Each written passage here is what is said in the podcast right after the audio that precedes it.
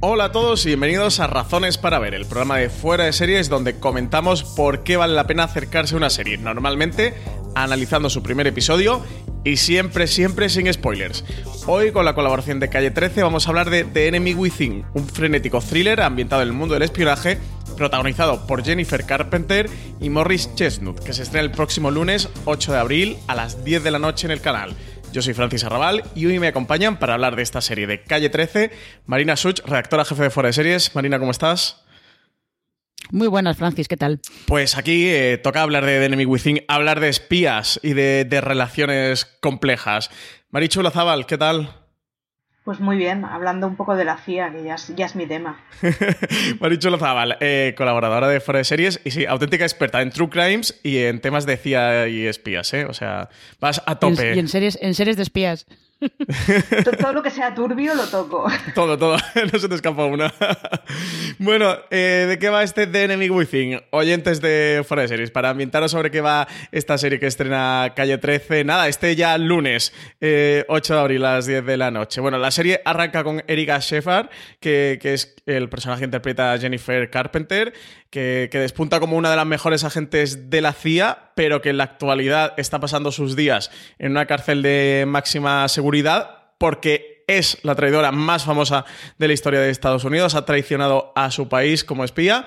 Eh, al no encontrar otra salida, el agente del FBI, Will Keaton, que es el personaje que interpreta Morris Chestnut, eh, va a actuar en contra de todos sus principios y, y va a terminar pidiéndole ayuda a Shepard para atrapar a un peligroso delincuente y escurridizo que ella conoce muy, muy bien. A, a Keaton, bueno, pues va a tener el conflicto de, de poder confiar en esta mujer que tanto daño le hizo y ahora contaremos eh, por qué. Y bueno, movido por los intereses diferentes entre Shepard y Keaton, coincidirán en algo que es fundamental para los dos y es que saben que engañar a un espía, para engañar a un espía hay que pensar como un auténtico espía. Marichu, está aquí tenemos tema clásico de serie de espionaje.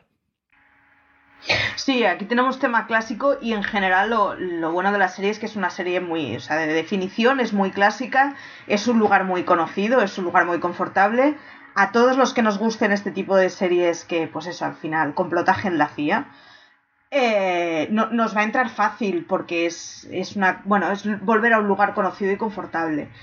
Está bien como plantea los follones de la CIA y está bien como plantea el personaje de ella y Está bien que al final, no es ningún tipo de spoiler, es totalmente previsible, eh, el motivo de la traición de ella no es la venta por el sucio dinero, entonces bueno, detrás de ahí puede haber una chichilla que puede ser muy interesante. Sí, Marina, porque esto es thriller de, espionaje mmm, a tope. De hecho, la serie arranca diciendo que, que actualmente hay en Estados Unidos más de 100.000 espías, que es el punto más álgido del espionaje, por encima de, del momento de la Guerra Fría. Tenemos la detención de, de Erika Shepard, que, la detienen eso para meterla en la cárcel. Luego tenemos un pequeñito salto temporal que nos lleva a la actualidad y eso como el personaje Will Keaton necesita recurrir a Erika Shepard porque se produce un ataque múltiple contra agentes de la CIA, detrás de lo que está este Mijail Tal, que es un, criminal, un terrorista, ex agente de la RVS de Rusia, que está planeando una serie de ataques terroristas en los Estados Unidos. Marina.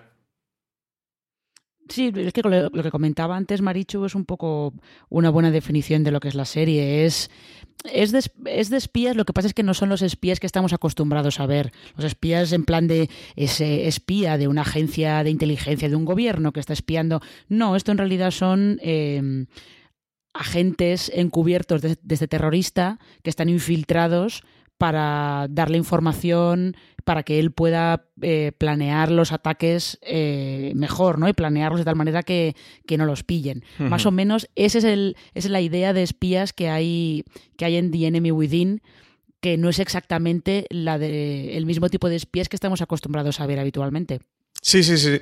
De hecho, el personaje Will Keaton es agente especial del, del, FBI que está eso, a cargo de la investigación contra Mijail Tal y, bueno, necesitará la ayuda de Erika Shepard, eh, que era subdirectora de operaciones de la CIA, para poder conseguir derrotarlo. El caso es que están llevando a cabo ataques en, los Estados Unidos, ataques eh, seleccionados contra agentes concretos que, han tenido una relación u otra con el gobierno de los Estados Unidos. Es, bueno, pues esta típica amenaza mayor que, son incapaces de resolver y que tendrán que recurrir a Erika Shepard después de tenerla encerrada y no tendrá más remedio que acudir a su ayuda. Aquí un punto entre los dos protagonistas, entre el de Jennifer Carpenter y Morris Chestnut, que los une y es que eh, esta traición que comete Erika Shepard, por lo cual es eh, condenada por espionaje y traición contra los Estados Unidos, es que eh, se produce un atentado contra cuatro agentes de la CIA que trabajaban en, la agencia con ella, que se producen por culpa de, esta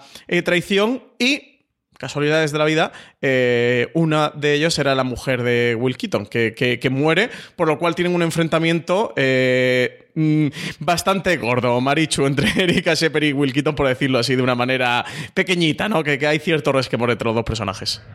Tienen un, tienen un enfrentamiento gordo, pero es interesante como hay un momento en el que ella de alguna forma justifica, explica o da un porqué de lo sucedido y yo creo que ahí hay una discusión en la que él se convertirá, o se convertirá aparte en cómplice de ella o en cómplice de su secreto y en parte, pues, pues te has cargado a mi prometida. Quiero decir, no, no hablamos de, de una trampilla a las cartas. Entonces, eh, se dará un momento que yo creo que sí puede, bueno, puede ser al final el detonante de que la relación entre ellos dos sea más estrecha de lo que previsiblemente se ve, porque, o sea, de entrada lo que nos plantean es una presa de alta seguridad que está, pues, la, caricatura llega un momento en que le llaman Aníbal Lecter, si no me equivoco. Sí, sí, sí. Si no recuerdo mal, porque está, pues eso, mm. ella sola en una sala completamente hormigonada, en una estructura metálica, es tal cual el Aníbal Lecter que, que tenemos visto de la escena clásica del silencio de los corderos. Eh, eh, entonces, al final lo que les va a unir va a ser un secreto y va a ser una forma de, bueno, te sigo odiando a muerte porque te has cargado a mi prometida, pero, pero entiendo que hay más historia detrás de la que aparentemente podría parecer como, bueno, una traición a tu patria y ya está, ¿no? Yo creo que hay una cosa más que no acabamos de entender desde aquí o desde personas que no somos agentes de la CIA y del FBI, que, que es el, la cuestión de honor y la cuestión de patriotismo y la cuestión de fidelidad con tu agencia que de alguna forma ella, aparte, o sea, aparte del hecho de que se ha cargado a cuatro tíos, hay una cosa que se le juzga, se le juzga o se le prejuzga, que es la traición que ha hecho su propia agencia, ¿no? Y es el, bueno, el, estamos muchos expuestos a que nos maten, lo único que tenemos para defendernos del exterior es por lo menos tenernos entre nosotros. Entonces, bueno, se puede generar una relación entre ellos y de ella con el resto del universo que pueda ser interesante. No sé cuánto aguantará, porque es la típica relación que al final de una primera temporada, una segunda temporada hay que aclarar, pero pero bueno pero puede ser puede ser curiosito y desde luego es el es el nexo entre los dos que hace que, la pareja pueda funcionar como pareja de por cierto de, de nuevo FBI más más tía como ya pasaba en Whisky Cavalier. Este es el año de las agencias cruzadas ¿eh? sí sí total totalmente. Eh, de hecho tiene eh, varias connotaciones no que, que, varias similitudes con Whisky Cavalier. Claro aquí en torno al personaje de Erika Shepard para, para poder comprender lo que ocurre a su alrededor es que de hecho sale nada más empezar el primer episodio sin meterme en spoiler, pero sale una portada de Time, ¿no? De, su cara de la mayor traidora de la historia de Estados Unidos. O sea, es algo que eh, realmente relevante. Y por contraposición, Will vemos que es este agente del FBI eh, como muy recto, muy de agencia, muy cumplidor. O sea, serían personas totalmente opuestas. Tiene la mayor traidora de la historia con, junto a otro personaje que, digamos que es eh, tremendamente eso, recto y burocrático. Y encima que tienen este punto de, eso, que, por culpa de esta traición de Erika Shepard, él se ve directamente perjudicado y es que una de esas cuatro personas que, fallecen, que son asesinadas, eh, era su, su pareja. Además de esto, bueno, se establece a partir un poco de eso, de relación, amor-odio entre los dos personajes. Yo entiendo que va a ser motor fundamental de la historia, pero aparte de, esta relación entre los dos personajes, hay otra relación que es fundamental también en la serie, que va a ser la relación entre Erika Shepard y su hija, Anna Shepard, eh, la hija de Erika, que, que se separa de su madre después del encarcelamiento, que va a volver constantemente a la vida de Erika, Marina, y yo creo que va a ser uno de los puntos de exploración del personaje, ¿no? Donde tenga, tengamos quizás más parte de drama humano, aparte de, ese thriller de espías que se está cociendo en The Enemy Within. Es que en realidad, em, eh, para que el personaje de Erika Shepard aporte algo distinto a lo que estamos acostumbrados a ver, porque aparte de, ese Aníbal Lecter o ahora está, esto que comentabais de las agencias cruzadas de Whiskey Cavalier, es que el, arranque de la serie o la premisa de la serie puede recordar un poco también a The Blacklist. Solo que en The Blacklist eh, Reddington funciona de una manera distinta a, Erika Shepard y ella, para que el personaje pueda evolucionar y sea un poco, no sea simplemente una traidora, pues tienen que ir contándote más cosas de ella y contándote un poco las motivaciones. La hija, evidentemente, es, muy importante porque te ayuda a conocer a ese personaje fuera de, de, lo que dicen de ella, fuera de que solamente sea una traidora, ¿no? Te ayuda a conocer un poco el lado humano de ese personaje. Y a mí lo que me da la sensación es que, por lo que se ve en, en los dos primeros los capítulos, mm, que voy a intentar ser vaga para no spoilear nada, pero por lo que se ve en los dos primeros capítulos, parte de la gracia también de estas historias es ver cómo eh, el villano, entre comillas, y el bueno como acaban teniendo más puntos de contacto de lo que parece. Hmm. Y incluso en el primer capítulo se aprecia un poco que Keaton y Shepard igual no son tan distintos como, sobre todo como Keaton cree porque de momento, eh, principalmente porque los dos están muy marcados por, por esas acciones de, de Mijail Tal. Veremos si esa evolución va por ese lado o no, si se explora o no, si es lo que parece o en absoluto va por ese camino, pero yo creo que sí que es algo que, que puede ser un punto distinto de esta serie y que la puede diferenciar un poco de cualquier otra historia que haya de, de espías infiltrados.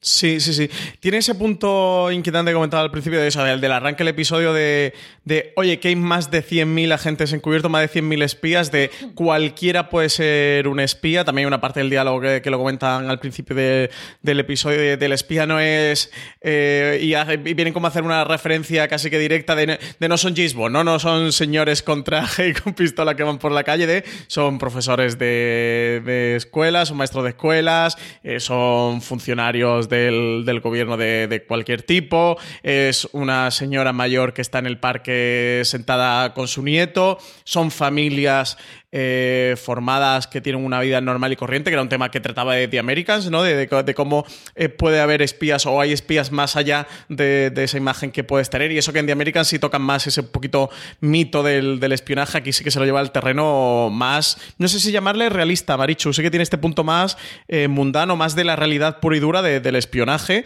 y, de la amenaza real en, el contexto además actual de los Estados Unidos, etcétera, etcétera. Ken Woodruff, que es el, creador eh, sí que de que el punto de, la serie, el origen de, la serie, él eh, la imaginaba cuando empecé a investigar sobre la división de contraespionaje que tiene el FBI, que es eh, una división real, y de plantearse él cómo ibas a atrapar a los agentes más inteligentes y mejor entrenados del mundo. Que quería ver en pantalla un villano así y que, pudieran perseguir a, esos villanos, pues que debían de ser igualmente brillantes que, a los villanos y, tener a, esa parte de, la agencia. Marichu, tú como persona que te ves todos los thrillers de espías que pasan por televisión, ¿cómo es este punto de The Enemy Within? A mí en general todo lo que suelen ser cédulas durmientes, eh, gente que no es aparentemente lo que debería, infiltrados, suele tirarme mucho. Creo que es una cosa que suele dar mucho potencial, sobre todo porque nos enseña un perfil de, de espía o de terrorista, según cómo se lleve, que es distinto que el que estamos acostumbrados de señor de corbata que a las 6 de la mañana entra al gimnasio y a las 5 de la tarde vuelve al gimnasio. Y suelen dar unas tramas interesantes y suele hacer que series que al final, desengañémonos, salvo dos o tres, la mayoría de ellas no descubren la gaseosa, es normal, es un género que, se hace todos los años en varias series y entonces suele ser relativamente bastante predecible está muy bien entonces el componente este de agentes que no te los esperabas, porque es lo que hace que cada, cada una de las series pueda tener su personalidad y pueda llevar los capítulos hablando al final de lo mismo, llevarlos de una forma un poco extraña. Y luego además el asunto este, tú, hablabas de, de, otras series de espías, pero yo no lo he podido evitar, al momento he pensado en la, o sea, la vecina de la tía de Harry Potter es un mago, ¿no? O sea, es, ese rollo que, ya estamos acostumbrados de ver en un montón de, de, pelis y de series de quien menos te lo esperas es al final el que puede tener una estrella ninja guardada en el bolsillo, ¿no? Ese, ese asunto suele dar siempre de sí y suele hacer que pueda haber capítulos sobre todo de dinámicas muy distintas y que no estén tan centrados en la pareja protagonista. Sí, es el punto del, enemigo puede estar en cualquier esquina y, no necesariamente lo vas a identificar, no va a ser lo más identificable. A mí una parte que, me ha gustado de la serie junto a este motor de thriller de, espías que, son historias que me suelen gustar y es un género que, suelo visitar bastante porque personalmente sí que, me gusta mucho es eh, cómo van llevando a cabo la investigación y cómo eh, ponen un poco en primer plano el, lenguaje de espías y, cómo funcionan internamente entre ellos. Sin hacer spoiler, eh, hay una parte, por ejemplo, de los mapas con una localización que ellos juegan. Imagino que sabéis de lo que estoy hablando, que es en el, primer episodio para pillar a Mijail y tal. Y esta es de las partes que, mm, que sí que me gustó de Enemy Within, que también suele tratarse menos de analizar eh, codificaciones reales que utilizan espías, de cómo se mueven, de movimientos. lo, hacían un poco también en Counterpart, por llevarlo a otra cosa que mezcla espionaje presta de conciencia ficción, de tratar un poco más ese, de, de cómo la realidad, entre comillas, de, cómo puede ser un espía, ¿no? O cómo puede ser eh, su trabajo. Eh, Marina, ¿alguna cosita más que se nos quede por ahí de Enemy Within? Que tú pudiste, bueno, tú entrevistaste a Morris Chestnut, que estuvo aquí en Madrid, lo trajo Calle 13. Tú estuviste hablando un ratito con él en una entrevista que además se publica hoy mismo, sale a lo largo eh, de hoy, así que si estáis escuchando este podcast en viernes, el día que se ha publicado, ya podéis eh, leer la entrevista que Marina hizo a Morris Chesnu. Si lo estáis escuchando sábado, domingo, lo que sea, bueno, pues está disponible del viernes. Cuéntanos un poquito qué te contó Morris Chesnu sobre esta serie. Pues em, él lo que, lo que hizo mucho hincapié es en describirla como un thriller psicológico, con sus partes de acción, evidentemente, y sobre todo lo que sí que sí que eh, comentó bastante es que está muy movido por, por, las emociones de los personajes, ¿no? Porque decía que su personaje, por ejemplo, pues todavía no ha superado la muerte de su prometida y, es, odia mucho a Erika Shepard justo por eso. Entonces, pues tiene ahí, está todavía en un proceso de duelo que no ha superado.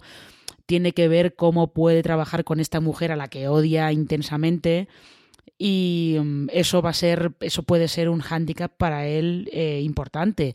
Lo que pasa es que, sobre todo, eh, estuvimos hablando de la serie anterior que, que, hizo él, Rosewood, en la que él era un, forense en Miami, era como una serie muy ligera, em, que apostaba más por el humor, y en este es un cambio de registro bastante notable, porque aquí se va a una cosa bastante más seria y bastante más, eh, más thriller puro y duro, ¿no? Y él comentaba que sí, hombre, que el cambio había sido, que había había notado mucho el cambio, que había sido bastante drástico, pero que estaba contento por esta serie porque le permitía explorar más el personaje, ¿no? Que se llegaban a meter, que se llegaban a meter como en, una exploración bastante profunda de las motivaciones de Keaton y de las motivaciones de, de Erika Shepe. Por eso digo que da la sensación de que la relación entre ellos dos va a ser un motor bastante importante de, los siguientes capítulos de, The Enemy Within. Eh, Marichu, ya por ir finalizando, ¿a quién recomendarías tú esta serie? ¿A quién crees que le puede gustar? A cualquiera que al final nos gusten las series de agencias, espías, acción, sin un abuso de tiros y sin un abuso de escenas impactantes y a cualquiera que le guste Morris Chestnut porque está increíblemente guapo, aparte de todo. Yo tenía que decirlo. Aparte, eh, por favor, dejadme, dejadme que yo ponga el toque frívolo. Eh, si tú lo ves en The Enemy Within, parece un armario ropero gigantesco. Increíble. Parece un hombre enorme. Bueno, es alto, pero no es tan enorme. Bueno, yo mido un metro es alto, y medio. Pero no a mí todo se me hace alto. Voy a concentrarme No, no, no. Este, este hombre es alto. Está ¿eh? increíble. Este hombre es alto, pero en la serie parece gigantesco, es grande, pero no es tan gigantesco. Sí, tiene mucha presencia en pantalla. Sí, y hace un papel muy serio, muy así como muy grumpy de entrada, que, que aún le da como más sensación de señor fuerte y con misterioso. O sea que está impresionante. es un señor muy recto, pero aparte de eso, tiene un tramo importante que es que eh, con quien más está cooperando y con quien más está trabajando es la culpable del asesinato de su mujer. O sea que el pobre la verdad es que lleva la profesión por dentro, ¿eh? tiene un dilema bastante complicado. Eh, Marina, ¿a quién recomendarías toda esta serie? ¿A quién crees que le puede gustar? Eh, pues yo creo que Marichu eh, lo ha dicho bastante bien. Eh, a los fans de las historias de, Más que de espías, a los fans de las historias de thrillers y con. con. con agentes encubiertos y giros, sobre todo giros de no sé si puedo fiarme de ti y no sé si esta persona le confío mucho, igual en cualquier momento puede ser que se vuelva contra mí, con esa, esa tensión ahí de no tengo muy claro de quién me puedo fiar y sobre todo también a gente eso que le guste la acción, aunque no es una serie con tiene acción, pero no es una cosa loca pero sobre todo el componente de thriller y de, y de tensión, de suspense, de quién puede ser el espía encubierto, eh, creo que está bien. Eso, eso puede ser un enganche para cualquiera que le guste ese tipo de series.